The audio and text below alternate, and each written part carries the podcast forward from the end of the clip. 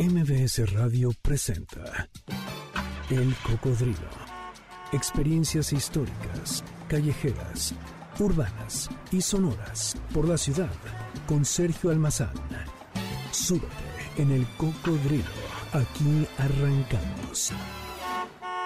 ¿Qué tal? ¿Cómo están? Bienvenidos. Muy buenas tardes. Gracias por acompañarnos en este sábado pasaditas de las 4 de la tarde. Estamos abriendo los micrófonos de este espacio, El Cocodrilo. Soy Sergio Almazán.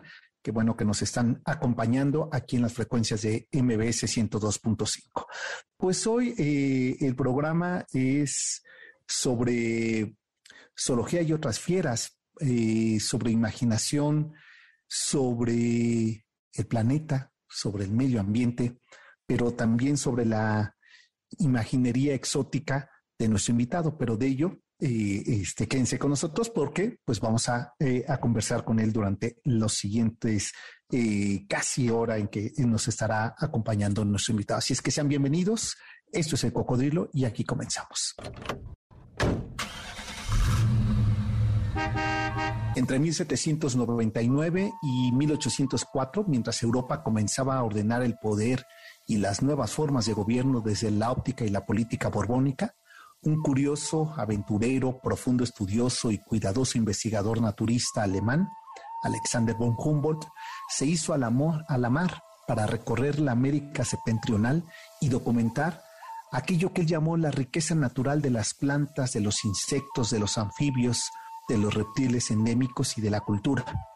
De aquella aventura y estudio existe una extensa y profunda documentación que derivó en una obra que se conoce como Ensayos de la riqueza natural de la América septentrional y Ensayo político sobre el reino de la Nueva España. Obras fundamentales que dieron el impulso a los aires libertarios de América del siglo XIX, que por fin, con la obra de Humboldt, completaban un mapa de una búsqueda incesante de los criollos, quiénes eran, y verdaderamente América era tan rica como para liberarse de la colonia española, de la corona española, pues gracias a la obra de Humboldt, esos documentos llegaron a la mano de esos criollos que más tarde, poco menos de una década, comenzaría un movimiento libertario, porque la ciencia, el descubrimiento, la curiosidad, siempre lleva a abrir nuevos horizontes. Andrés Cota Iriart es un naturalista, un biólogo y un escritor que, dicho en sus propias palabras, debió haber nacido en otro siglo, en otra época y en otro tiempo, sus intereses y curiosidades lo aventuran a temas y escenarios por más inhóspitos en tiempos de lo inorgánico, en tiempos de lo artificial, de lo antinatural. Y en su reciente libro, Fieras Familiares, la aventura zoológica, fantástica, ambiental, natural y de divulgación sobre temas de biología, animales, medio ambiente, bioética, lo hace con un humor que provoca, que invita y que cuando uno termina de leer, no no queda más remedio que hacerse cómplice sobre una reflexión urgente y necesaria. ¿Qué es el planeta y quiénes somos en este planeta? Será un ejercicio de divulgación, se tratará de un diario íntimo al estilo de Humboldt, será un monólogo naturalista, un tratado exótico de medio ambiente y de miedo ambiente y otras fieras. De ello se lo voy a preguntar a nuestro invitado Andrés Cota, un joven de otro tiempo, pero absolutamente moderno, y me parece muy comprometido con estos tiempos. Eh, Andrés, bienvenido. Gracias por estar con nosotros y haber aceptado esta posibilidad de conversar sobre fieras familiares. Este libro que aprovecho para decir finalista de no ficción de libros de asteroide, como lo, lo indica en su portada. ¿Cómo estás? Me da gusto que aceptes esta conversación en este espacio. Sergio, es un gusto estar aquí platicando contigo y con quienes estén allá afuera escuchando.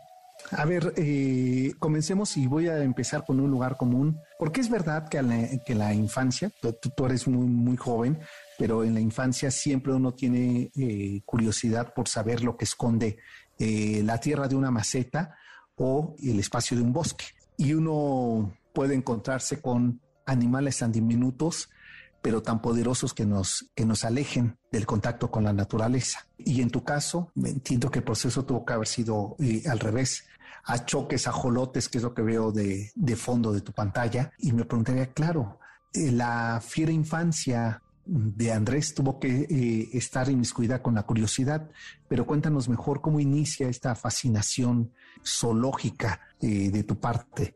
Pues sí, como bien señalas, yo creo que cualquier, sí, cualquier persona pequeña, ¿no? En, la infancia eh, tiene esta, digamos, aproximación sana hacia su entorno, ¿no? Sano me quiero, quiero decir, con ganas de hurgar en los, entre el sustrato y ver qué hay abajo de las piedras. Y pues luego, tristemente, algunas se los cortan, ¿no? Depende de, la situación en la que crezca. También en las ciudades, bueno, cada vez es más difícil, aunque aquí en la Ciudad de México, pues sí es una ciudad mega diversa, ¿no? Si uno quisiera, pues puede ir a, la UNAM, sin ir más lejos, a la reserva de la UNAM y encontrar todo un bestiario, ¿no? De fieras capitalinas. Pero digamos que yo tuve la fortuna de, de que mi mamá y mi papá son científicos, y entonces, lejos de censurarme esa pulsión naturalista que yo tenía de pequeño, que yo insisto, la mayoría de personas a lo mejor lo traen, ¿eh? lejos de censurármelo, pues me lo incentivaron, ¿no? Y esa incentivación, pues bueno, llevó después a, que tuvieron que ser indulgentes con ciertas cosas, porque una vez que empiezas a estirar esos límites, ¿no? Este, pues se pueden hacer algunas situaciones un tanto desaforadas para vivir en un hogar, eh, como las que se cuentan en el libro.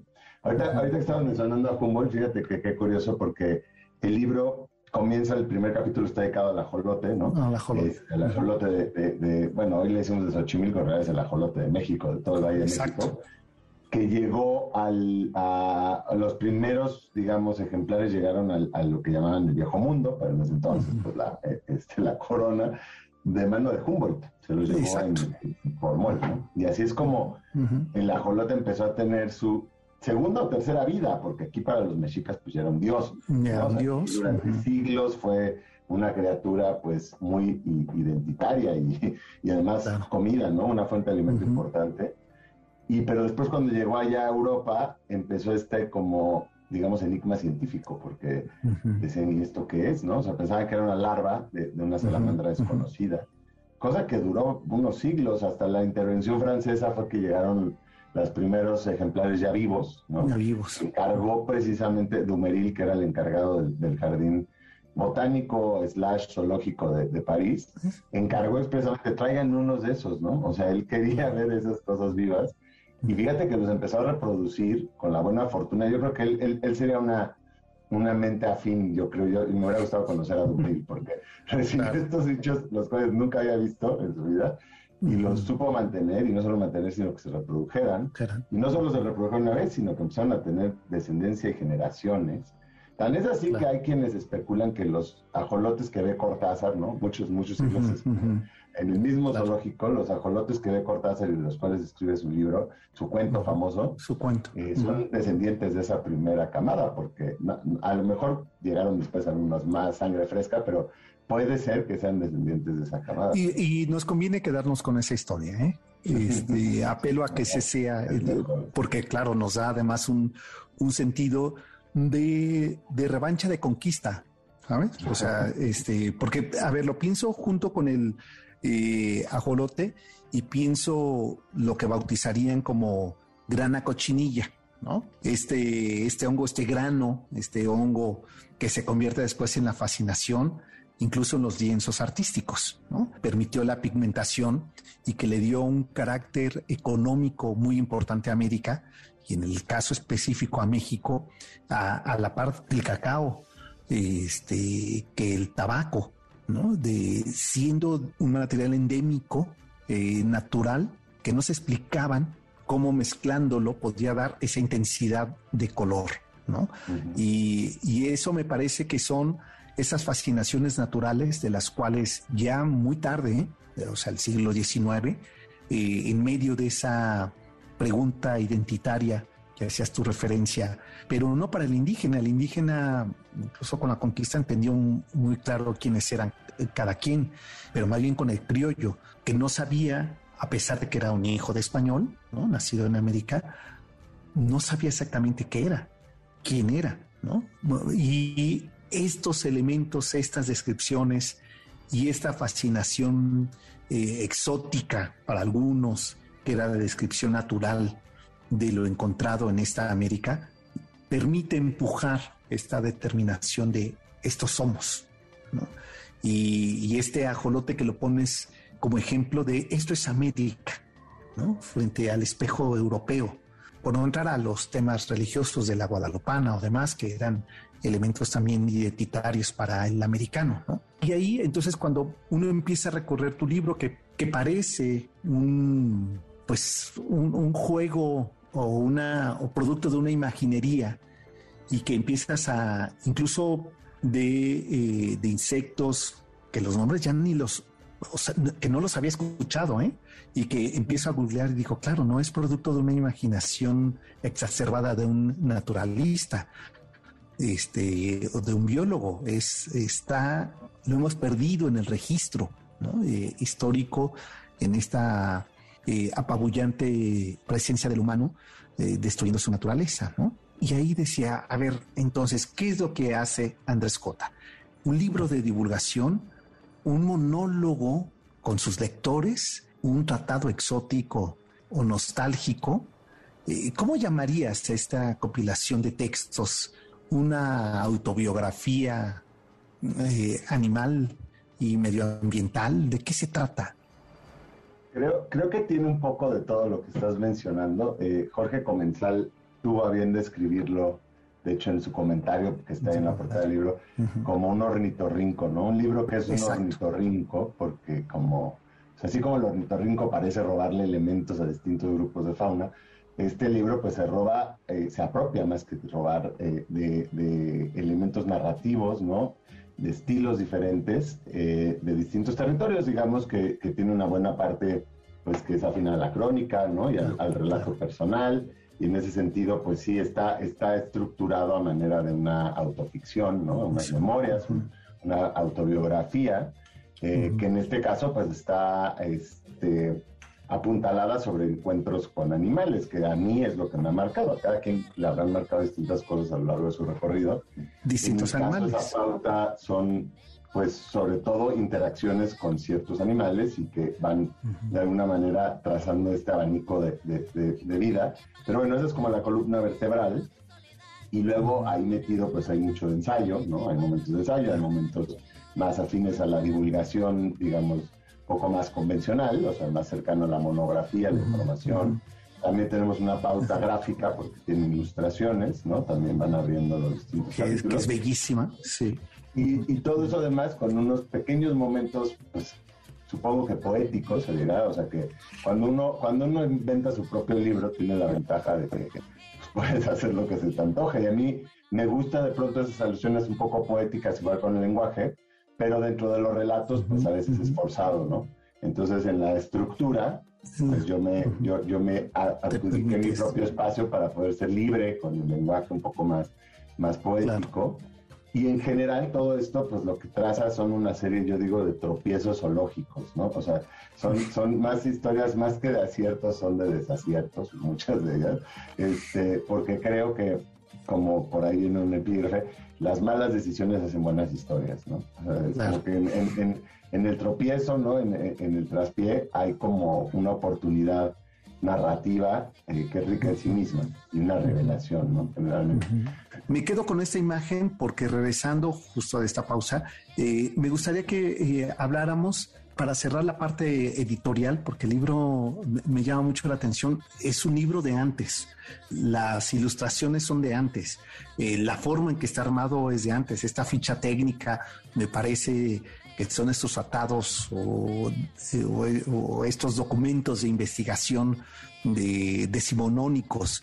Pero esto lo platicamos regresando a la pausa. Está con nosotros Andrés Cota Iriart, eh, quien es autor de Fieras Familiares. Regresamos. Eh, esto es el cocodrilo.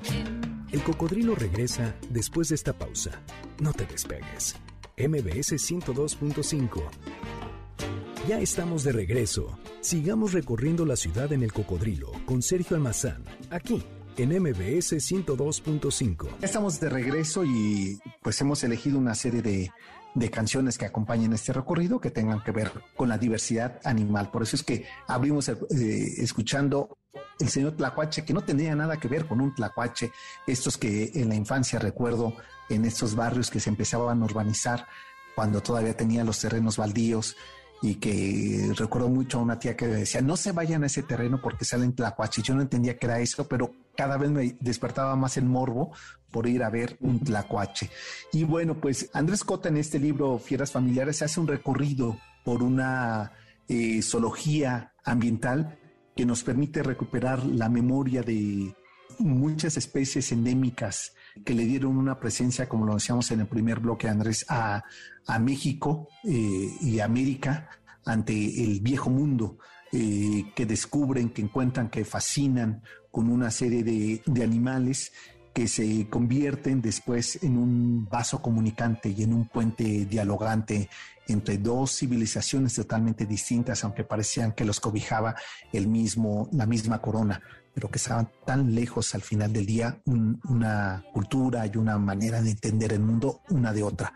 La Nueva España no se parece a la vieja España, eh, aunque buscaban afanosamente los rituales, pero la, mesa de la América era tan diversa, tan rica y a veces tan imposible de entender que todavía hasta el día de hoy te debe de llegar a pasar que extranjeros que dices, ah, pues mira, prueba los escamoles y, desorbitan su mirada este, ante un, platillo como ese que está en nuestra vida cotidiana. Eh, o las infinidades de plantas eh, comestibles eh, silvestres en nuestra, en nuestra dieta diaria, ¿no? Te decía, Andrés, antes de la pausa, que me gustaría cerrar con esta parte editorial porque te decía, es un libro que me recuerda a los viejos tratados decimonónicos que vienen con esta litografía, con esta ficha técnica. Entiendo que es una decisión editorial o tuya también de hacer un libro eh, siguiendo ese, ese principio.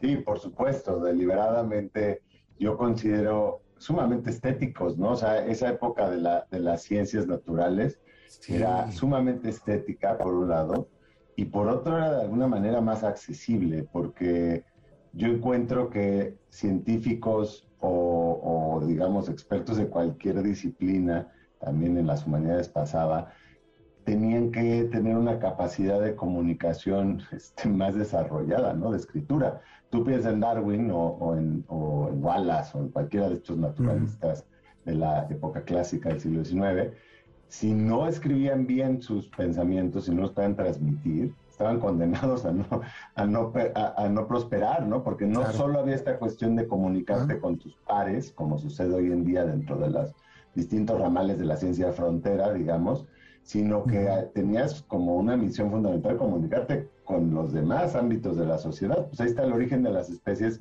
Era un libro de, fue un libro de divulgación, ¿no? O sea, pensado por Darwin para, Darwin decía que era un libro que sentía que, que su lectora así que tenía siempre en la casa era su esposa, ¿no? Si este libro logra convencer a mi esposa, ya le hicimos, ¿no? Este, se ha perdido obviamente esa tradición de, de, de, de, escribir en la ciencia, que está mal. Yo siempre he dicho que la en la carrera de ciencias, en cualquier carrera, de hecho, te dar una clase de escritura y otra de literatura, porque lejos de no estorbar, te ayudan mucho en la vida, ¿no? Ambas cosas. Cualquier carrera que uno quiera hacer, pues escribir es fundamental, pedir fondos, presentarte un premio, eh, yo qué sé, ¿no? También, además de nada más la labor divulgativa, pero entonces digamos que yo tengo esa, esa idea, a lo mejor tanto romantizada, al menos de los productos científicos del, del siglo XIX, y que pues suelen ser ilustrados, ¿no? Y la ilustración siempre eh, es una aproximación, me gusta más hacia la biología porque permite resignificar los caracteres que consideres importantes, digamos. La foto muestra nada más, ¿no? El dibujo propone y el dibujo juega con la realidad. Igual que la literatura juega un poco con la realidad. Yo, la verdad es que en general apoyo una divulgación escrita que se aleje un poco de ser didáctica o informativa, ¿no? Porque pues para eso si no tienes las monografías o, los bullet points, o sea, la información, pero esa información pues no es apetecible no, aunque, pareciera que el conocimiento debería ser eh, apelativo por sí mismo, la verdad es que si te lo acompañan con una prosa entretenida, pues eh, se desliza mucho mejor, fluye, ¿no? Se vuelve parte del proceso de pensamiento, quiero pensar, y por eso yo suelo tener esta pretensión literaria, ¿no? O estética en los textos. Digamos que creo que es mejor de pronto decir, bueno, no puedo comunicar todo acerca de la serpiente pitón, puedo elegir qué cosas sí quiero comunicar y luego entonces la puedes embeber en, una historia narrativa, ¿no? En mi caso, bueno, pues también porque son, este, digamos que experiencias personales, vivencias personales. Eh, pero ahora que decías del libro, fíjate que sí, es un tanto, también le podrías decir que es como una novela transgénero, ¿no? Porque al final es una especie de novela, o sea, las autobiografías son novelas, eh, eh, o ensayos narrativos, como le quieran decir. Es muy curioso esto de las etiquetas porque al final estorban, o sea, te ayudan a las editoriales a encasillar y poder pasar. Encasillar, claro, o a las librerías ubicarlos. Es lo mismo que pasa con el cine, que tú tienes una película que es o documental o ficción, y dices, bueno, pues en realidad es las dos cosas. Es las dos, docuficción. y en medio, ¿no? Y, ahí están a veces los productos más interesantes, pero lo mandas a un festival y a fuerza tiene que ser una u otra, y entonces a través de etiquetar empiezas ya a, a perderte en un abismo también de consumo, porque, por ejemplo, yo lo que escribo se llama no ficción, hoy por hoy, ¿no? Y la no ficción, digamos, en, la tradición anglosajona en Estados Unidos, eh, es muy popular, es igualmente popular que la ficción y se vende mucha. En México o, en España, ¿no? En español, parece más una literatura de nicho, ¿no? O sea, parece una literatura más para iniciados o para gente que ya le interesa. un poco como el ensayo, aquí a veces tú puedes publicar cuatro libros de ensayos y luego publicas una novela y ya te dicen, ay, el autor ya ha publicado, y es como, bueno, y los Exacto, y los ensayos que, o, o, lo que les ha pasado a muchos historiadores que publican libros de divulgación de la historia y que eh, cuando publican una novela, ¿no? Eh, este, oye, es que eso es lo que debes de haber hecho. Lo llevo haciendo hace 20 años, divulgando. Completamente, completamente. Entonces, bueno, sí entiendo que hay una cosa de interacción con los mercados, que bueno, como todo es maleable, ojalá lo podamos ir moviendo, pero fíjate lo que le tuvo que pasar a este libro para existir como es. Tuvo que cruzar el mar, encontrar una editorial relativamente eh, progresista en un sentido de la literatura, ¿no? Libros de las es una editorial que si bien ya está muy posicionada en España, puede ser relativamente joven, es, es, independiente, ¿no? Eh, y tiene un catálogo, pues a mí me parece formidable. Aquí en México se conoce un poco menos, pero tienen este premio que, que, ahora ya se abrió la tercera edición. Para quien esté escuchando esto y le está haciendo ecos, bueno, piensen que ahí está abierto el premio, a la, la tercera edición del premio, en que además seleccionan un proyecto o unos proyectos, no, no, es, no, es, un ah, premio no es que obra publicada. No es obra acabada. Y eso siempre eso es bien ah, interesante porque tú puedes tener, digo, que esto un avance, obviamente, y, la claridad de, qué quieres lograr, pero se presta muy bien para, para escritores emergentes, ¿no? Jóvenes, o, o, no tan jóvenes que tengan proyectos que todavía no están consolidados. Y bueno, yo, yo me llegó ese premio así como por redes sociales, ya sabes, y ni lo tomé como una posibilidad, ¿eh? lo vi y dije, no, pues esto a mí me queda lejísimos todavía, pero bueno, por no dejar unas de las cosas. Yo, yo este libro lo escribí, la verdad, con un apoyo del Sistema Nacional de Creadores de Arte, estaba con la beca del, sistema, y este fue uno de los libros que le propuse al sistema. Entonces tuve la oportunidad de poder dedicar pues un tiempo largo, un año de la vida, a este libro en particular, cosa que no suele ser la norma, sueles escribir en tus ratitos libres o cuando vas pudiendo claro. la variante. Entonces ya tenía avanzado, ya tenía la verdad un tratamiento bastante avanzado y yo creo que eso le ayudó y le dio fuerza.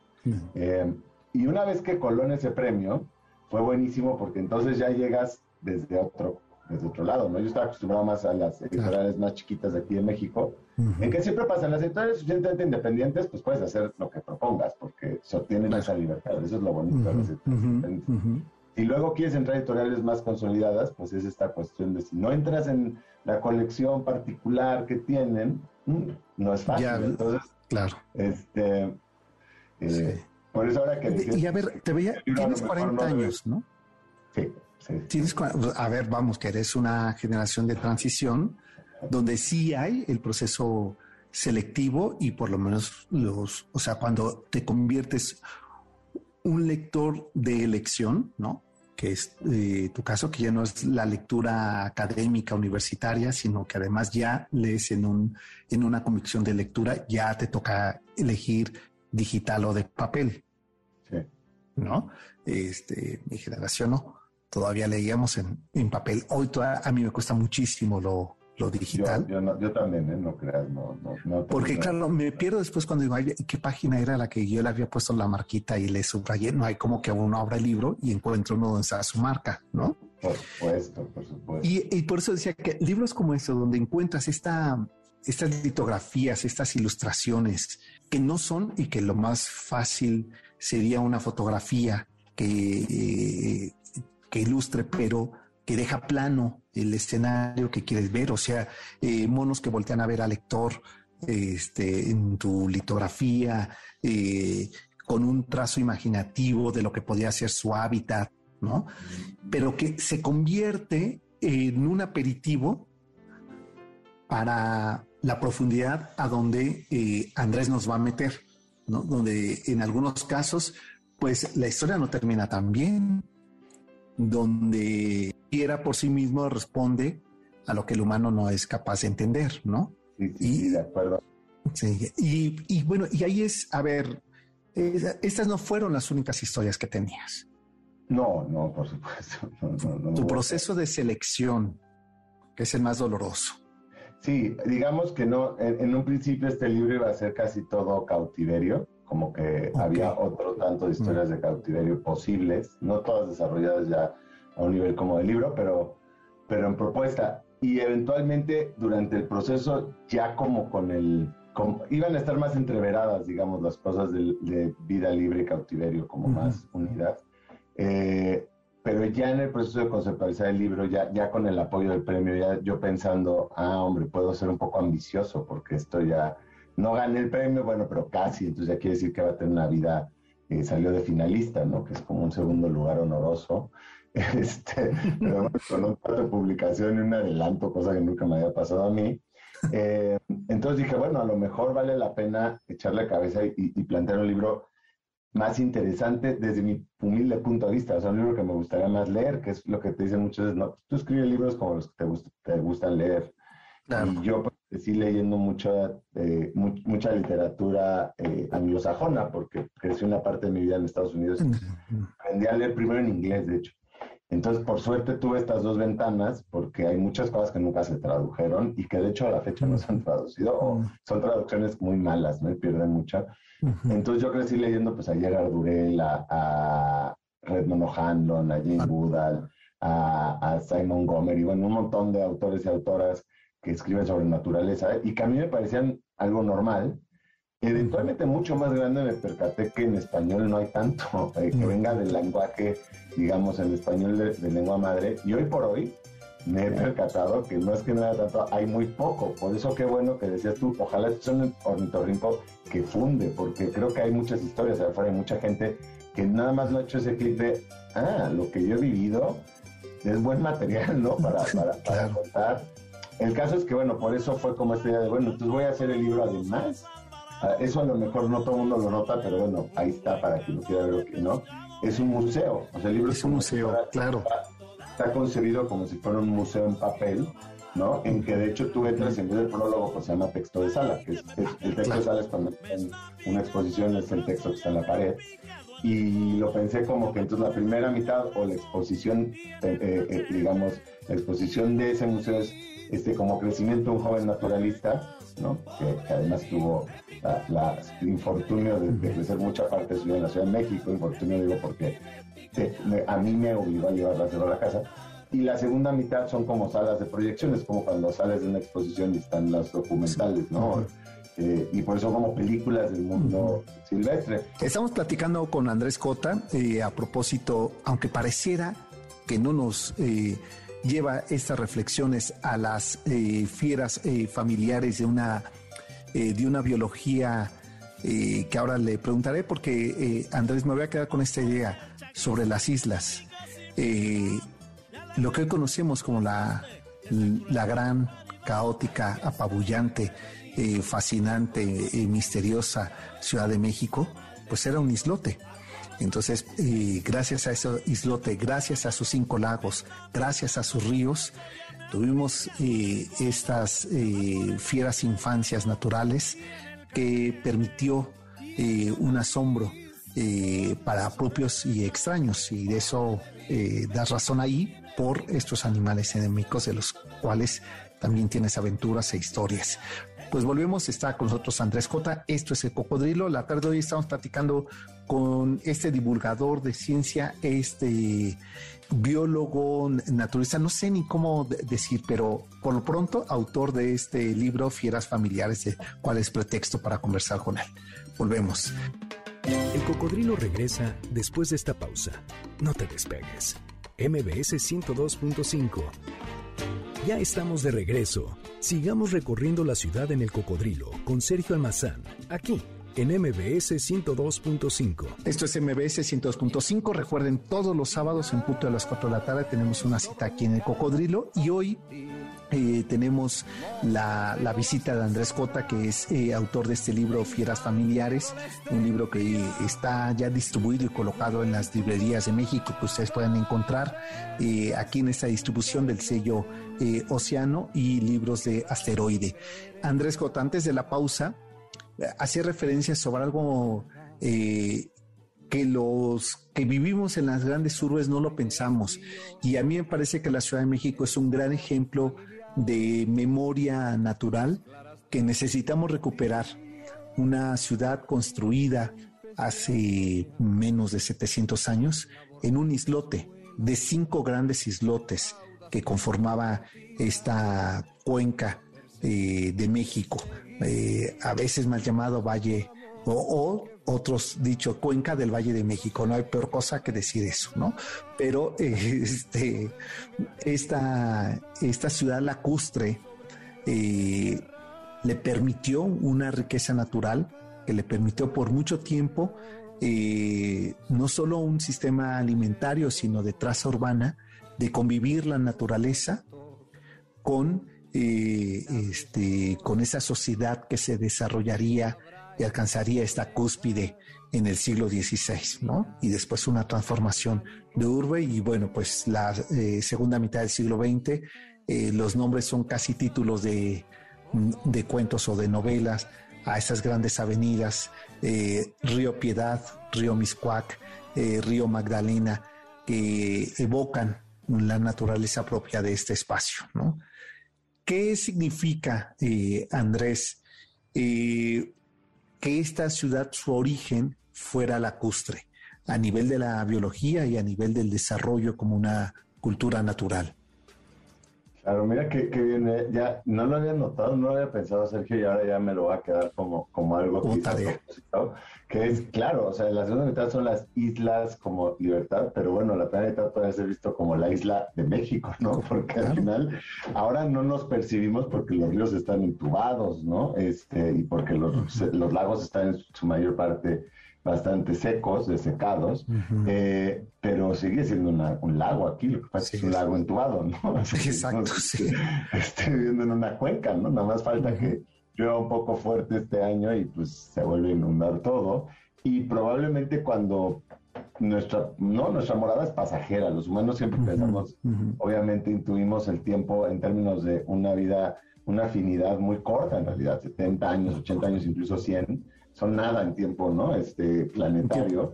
Eventualmente esta ciudad ya no estará aquí y la cuenca seguirá y se volverá a inundar y volverá a haber lagos, ¿no? Y volverá a la biodiversidad que sea de ese momento. Pero sí estoy, eh, eh, estás en lo correcto en decir que la biodiversidad de aquí de la Ciudad de México, bueno, y de la área conurbana de toda la cuenca, es muy peculiar. ¿eh? Hay muchísimos endemismos, porque no solo es la cuestión de haber sido un humedal, ¿no? La mayor parte de su existencia, y, un sistema, digamos, dulce acuícola enorme, eh, sino que es donde convergen las biotas, fíjate, ya hablando más de términos biológicos, es un punto biogeográfico en el que converge la biota que viene característica del norte, no toda la biota del Norteamérica, y la biota tropical, es el, el, neoártico y el neotrópico, convergen justo en el, en el eje neovolcánico transversal. Digamos que el eje neovolcánico es lo que funciona como la frontera entre dos sistemas vivientes eh, completamente distintos uno de otro. Distintos. Aquí, aquí en este ombligo, pues tenemos representantes de ambos lados. Claro, a ver, y pensémoslo eh, más mirándonos el ombligo. Piensa el centro de la ciudad y piensa ciudad universitaria, eh, sepultada en una, en una lava ¿no? volcánica con otra, otro hábitat, con otra temperatura con otra, otros habitantes eh, naturales, ¿no? Eh, que no se parece a, la zona del Tepeyac o que no se parece a la zona de Xochimilco. Y eso me parece fascinante todavía hoy día ¿no? Recorrer eh, eh, la zona eh, de reserva ecológica de Ciudad Universitaria. Eso que, que, dices tú, el gradiente altitudinal, ¿no? Por la Ciudad de claro. usamos como una medida media, pero de Xochimilco a, la, a, al Tepeyac son mil metros, ¿no? O sea, es o algo así. Y entonces, en, usualmente es lo que uno ve en, la biología, pues diferencia de altura significa diferencia de nichos ecológicos y diferencia de nichos ecológicos significa más diversidad. Bueno, eh, Andrés, eh, a ver, eh, comentábamos hace un momento sobre este tema de la diversidad y además la oreografía caprichosa que tiene esta ciudad, ¿no? Que impacta, por supuesto, en su ambiente natural, ¿no? Y, a ver, y tú me referías que, claro, esta altura, esta diversidad de altura, eh, tiene que ver también con sus habitantes naturales, ¿no?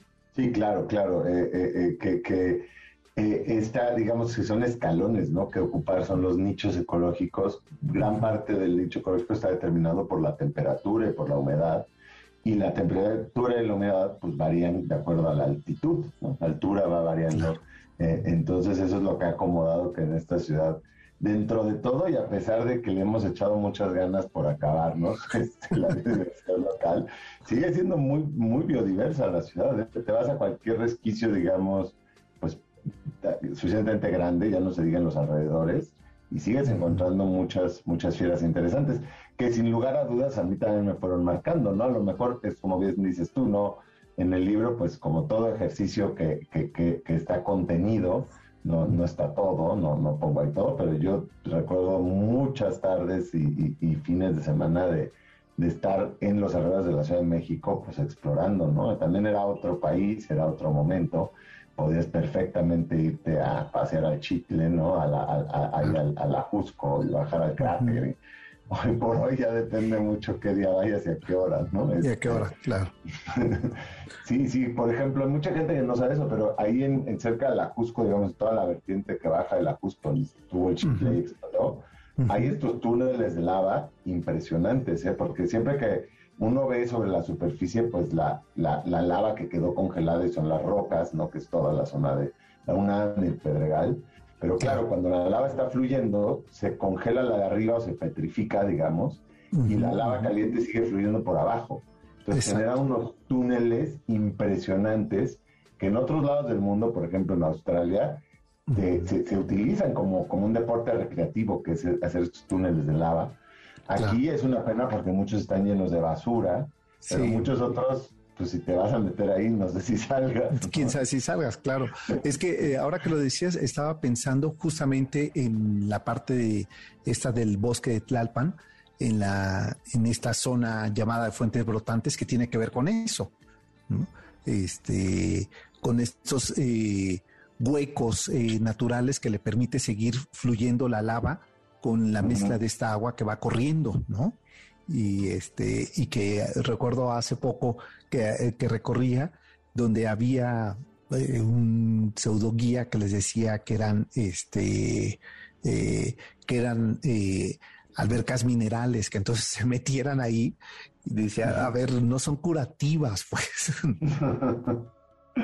y, en medio como de un ritual y bueno y eso nos habla claro que nos hemos vuelto tan asfálticos que cualquier contacto que tenemos y fuera de los árboles y las palmeras de los camellones, eh, nos resulta casi sagrado, ¿no? Y entonces le queremos encontrar elementos místicos a esa naturaleza. Sí, sí, es, eh, eh, es, que también hay otra cosa que, que ahí se ofrece, tal, tal vez no de una manera explícita, pero creo que a lo largo del libro va, va y viene esta reflexión sobre que la naturaleza es, un tanto maleable, es un concepto que, lo que entendemos como naturaleza a veces no es lo mismo que entendían como naturaleza pues la generación pasada y ya no se diga la antepasada, ¿no? O sea, lo que era la naturaleza que le tocó ver a, pues, nuestros abuelos, eh, hoy prácticamente no queda nada de eso, ¿no? Hoy por hoy le llamamos naturaleza a, a otra cosa y quizá nuestros hijos, hijas, y ya no se digan nietos, nietas, van a llamarle naturaleza a, cualquier parque, ¿no? Yo creo que a cualquier macetón con un árbol le van a llamar naturaleza, porque pues partes de lo que te toca con, partes como de la línea base, que es lo que te tocó ver, ¿no? Hay, hay esta, Hay, esta lección que es que si te metes en una tina, te ponen una tina y empiezan a subir la temperatura poco a poco, gradualmente, ¿no? Grado por grado, te pueden cocinar vivo y no te das cuenta porque no te percatas de ese cambio, ¿no? Que es tan gradual. Pues lo mismo opera hacia el otro sentido. Tú puedes ver, por ejemplo, hay, hay una famosa colección de fotos, no me acuerdo ahorita cómo se llama la, bióloga, pero son fotos de, de, de turistas pescando en los callos de Florida y el caso es que son fotos de la misma especie, ¿no? Y son como 20 años de fotos de, que ves a los turistas siempre con este pez que se va volviendo más pequeñito, la captura se va volviendo más pequeña, más pequeña, porque ya no quedan los dentro. Porque ya no quedan. Pero claro, como son turistas, la primera vez que lo ven, siempre están felices, porque para ellos ese es el pez, ¿no? y entonces es transitorio, este, sí, lo cual es una lección, pues, ¿no? sí, a ver, ahora que estabas diciendo, pensaba en estas grandes urbes que si la generación venidera pensaría que lo que nosotros hoy llamamos parques lo van a considerar bosques. sí, puede ser. Sí, sí, pues ahí, está el bosque de Tlalpan, ¿no? Tú, tú dile a, a, un mexica de llévalo al bosque de Tlalpan y diría, uh, no, que No, un, un, nativo xochimilco decía, a ver, esto no es bosque, no me diga usted que esto es bosque. Sí, tienes razón. Déjame hacer la última pausa, pausa Andrés, y regresamos porque eh, no voy a bueno, sí, te lo voy a decir ahorita regresando a la pausa. Está con nosotros Andrés Cota, estamos hablando de Fieras Familiares, un libro eh, que hace un recorrido en una especie eh, de, vitrina para el espectador, en este caso para el lector, sobre eh, zoología fantástica, sobre temas de biología, sobre animales, eh, sobre medio ambiente, sobre bioética. Pero además la narrativa es que nos podemos encontrar con lo que podrían parecer algunas pequeñas viñetas o diario de un viajero donde no siempre la fortuna está de su lado. Pero esto se lo vamos a preguntar a Andrés regresando de la pausa. El cocodrilo regresa después de esta pausa. No te despegues. MBS 102.5. Ya estamos de regreso. Sigamos recorriendo la ciudad en el cocodrilo con Sergio Almazán, aquí en MBS 102.5. Estamos de regreso. Eh, Fieras Familiares es el título del libro de Andrés Cota que nos acompaña esta tarde con quien estamos platicando. Oye, Andrés, he de decirte que eh, espoleaste la mitad del programa. Porque justo eh, que yo que me sentía muy erudito de haber descubierto, decía, es que, claro, él nos hace un viaje como si hubiéramos sentado eh, este, a, a, un museo eh, de, de, especies en extinción y como si uno fuera recorriendo las salas de los museos y al inicio estas cédulas que nos explican y nos lo hace con estas litografías. Pero eso no lo contaste antes, este, antes de preguntarte si esa era la intención o estaba demasiado fumado cuando lo leía. Pero eh, me permite entonces eh, preguntarte, ¿estamos ante un museo de las nostalgias, de una eh, naturaleza que ya no está en nuestra vista? Un tanto sí, y a la vez no solamente eso, ¿no? Porque creo yo que, que, con todo lo que tiene que ver con la extinción y, la crisis climática y, ambiental, eh, entrar desde nada más el reproche de alguna manera o nada más desde lamentarse por lo que ya no hay, es un poco peligroso, ¿no? Porque da la, daría a entender que pues, ya tiras la toalla y ya que nada. Claro, eso, y te iba a decir, ya está muy comodísimo. Todos, ¿no? Y no, este, no va a dejar prender las luces toda la noche.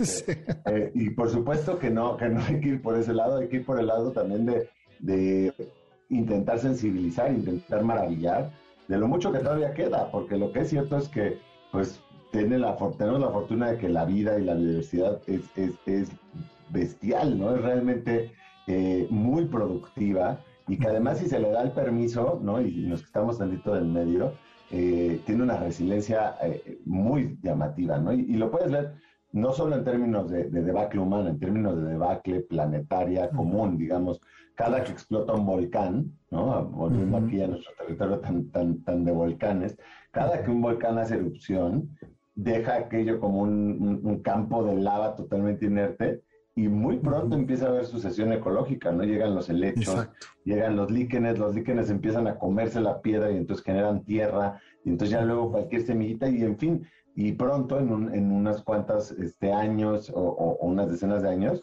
se empieza a montar un nuevo ecosistema. A lo mejor no igual al que había antes, probablemente, pero bueno, una iteración, ¿no? Se va a ir reinventando. Eso es bonito de la vida, que, que tiene esta posibilidad de reinvención. Digo, si después de un asteroide, de, chocar un asteroide aquí, ¿no? Este, o, de cambiar la atmósfera de reductor oxidante, tiene la capacidad de reinventarse. Bueno, tras la breve catástrofe homínida, pues la vida seguramente seguirá adelante. Esta, esta idea, yo, yo creo muy, a veces es una noción muy generalizada de que, de que con el humano acaba el planeta, eso es completamente falso, ¿no? O sea, es de un egocentrismo. Somos muy destructivos, pues no tenemos la capacidad de acabar con el planeta. Exacto. Eh, y, y, y, y, la Tierra seguirá, ¿no? La Tierra empezó sin el humano, no seguirá sin el humano.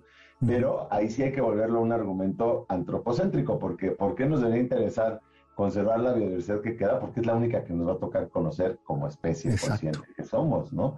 entonces sí creo que, hay algo, pues obviamente melancólico cuando uno le ha prestado atención al mundo silvestre, así sea a través, a, lo largo de estos poquitos años que yo he vivido, ¿no?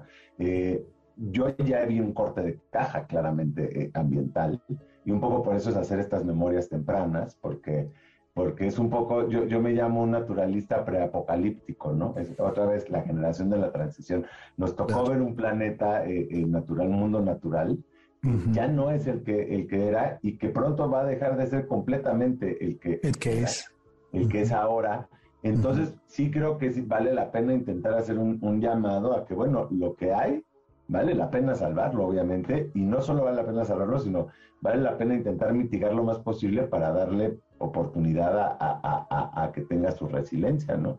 Por eso yo cierro el libro con, un, un, episodio que sucede aquí en México, también en Isla Guadalupe. Isla Guadalupe es una de estas sagas, no lo voy a explorar demasiado, pero bueno, Isla Guadalupe es una saga muy interesante porque es una saga de extinción, pero la base de conservación. Hubo un punto, o sea, pasó ahí un drama de que casi todo lo que hay en Isla Guadalupe solo hay ahí, es como le llaman las Galápagos del hemisferio norte. Lo tenemos aquí en, frente de California hacia el mar Pacífico, es una isla muy grande. Eh, y hubo un punto en que se hizo un viraje, ¿no? por, la iniciativa científica, digamos, de, de, muchos investigadores y grupos de conservación que decían, es que lo que hay aquí es único, vale la pena intentarlo salvar. Y consiguieron convencer al gobierno. Y eso es lo que pasa, cuando tú tienes gobierno con una voluntad política, ¿no? Y, y, y, y divisas, ¿no? y tienes intereses también científicos, iniciativas científicas, a veces algunas también iniciativas privadas, y metes a la comunidad y, y vinculas a la comunidad, pues tienes las claves para poder conservar un sitio. Y hoy por hoy Guadalupe se empieza a regenerar y es una lección un poco de lo que puede ser la conservación hoy en día, ¿no? Que, digo, no, ya no se puede no intervenir, ahora hay que intervenir de una manera adecuada para en, pro de, esto. Entonces sí, es, quiero pensar que, si bien se parte un poco de la nostalgia y, de la reflexión de la, extinción que estamos viviendo, pues eh, eh, eh, espero haga también un llamado a la acción, así sea a través de la sensibilidad nada más, de, que hay mucho por hacer, ¿no? Por supuesto. Andrés, me parecía que tu libro resultaba justo apocalíptico, pero sobre todo coyuntural de un escenario emergente.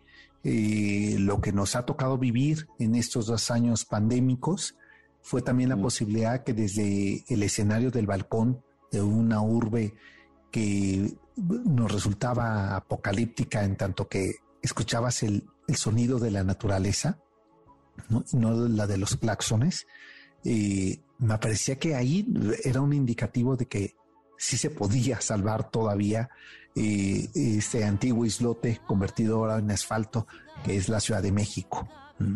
Este, las plantas y, eh, e incluso parte de su hábitat eh, que la cotidianidad urbana había borrado de nuestro escenario, como eran las ardillas, este, que a la mínima provocación ya las vemos este, sorteando una, calle o un árbol para eh, continuar con otro, eh, la, prolongada presencia morada de, las jacarandas este año, me parece que es una advertencia de eso, de que sí es posible, ¿no? Cuando dejamos respirar un poco a esta ciudad. Sí, sí, hay que verlo así. Y, y, definitivamente si, si le da curiosidad, pues hay que asomarse a lo, a lo que es ahorita el, el, no aeropuerto, ese aeropuerto que nunca llegó a ser, ¿no? el no Naim, eh, ya, está, ya está inundado, ya hay muchos, muchos organismos que han regresado y yo quiero pensar que algún día va a ser la nueva casa de los ajolotes, ¿no? Ahí vamos a poder reintroducir al ajolote. Este, sí. Se da un poquito, pues sí, a veces eh, un poco así es el bucle de la conciencia humana, ¿no? no nos sentimos este, eternos, pero va, a ser, o sea, el antropoceno, por más que se extienda, ¿no? Y, logremos hacerle toda más en el planeta, va a ser al final pues, un, un estrato mineral entre todos los demás, ¿no? Que componen la historia del planeta. Eh, si lo queremos ver en términos eh, eh, este, geológicos, ¿verdad? sí, sí, sí. Sí, y, me quedo con esa reflexión, Andrés. Y bueno, y es la verdad también la posibilidad de, invitarte a que regreses pronto a la cabina y sigamos platicando de estas fieras familiares. Eh, que después de tu libro, y ese es un agradecimiento que te hago público, es que eh, me ayudaste a reflexionar efectivamente de esa, de esa otra familia que es el entorno natural, donde eh, el hombre terminará siendo un puño de tierra. Vale, muchas gracias Sergio y saludos a, a quienes estén allá afuera. Gracias a ti, Andrés Cota, libro Fieras Familiares, eh, distribuido por eh, Océano, lo encuentran en todas las librerías y sí está también de forma digital, ¿verdad? Creo que ya iba, no sé si ya, ya está, estaba en proyectos, supongo que a lo mejor ya por ahí.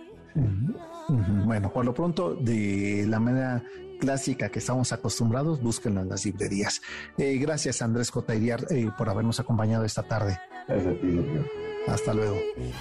MBS Radio presentó El Cocodrilo. Experiencias históricas, callejeras, urbanas y sonoras por la ciudad. Súbete en El Cocodrilo. Nos escuchamos el próximo sábado aquí en MBS 102.5.